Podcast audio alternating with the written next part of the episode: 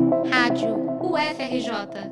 Informação e conhecimento, conhecimento, conhecimento.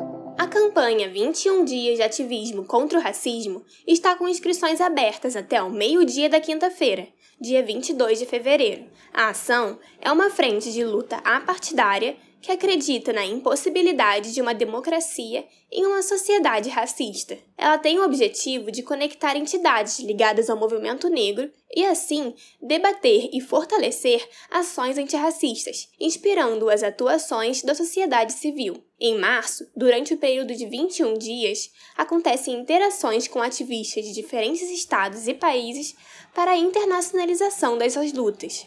Além de incorporar o dia 21 de março, Dia Mundial de Combate à Discriminação Racial, a campanha também abrange datas para a realização de ações coletivas, como o 8 de março, Dia Internacional da Mulher, o 14 de março, dia em que a vereadora Marielle Franco e o motorista Anderson Gomes foram assassinados, e o 16 de março, data em que a auxiliar de serviços gerais Cláudia Silva foi baleada e arrastada por um carro durante uma operação policial.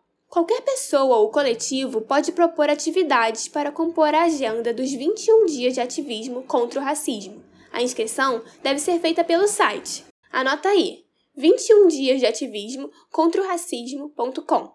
Em caso de dúvidas, entre em contato pelas redes sociais ou pelo e-mail contato arroba 21 dias de ativismo contra o racismo.com.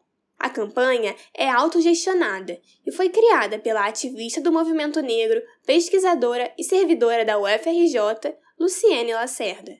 Reportagem de Letícia Cui para a Rádio UFRJ.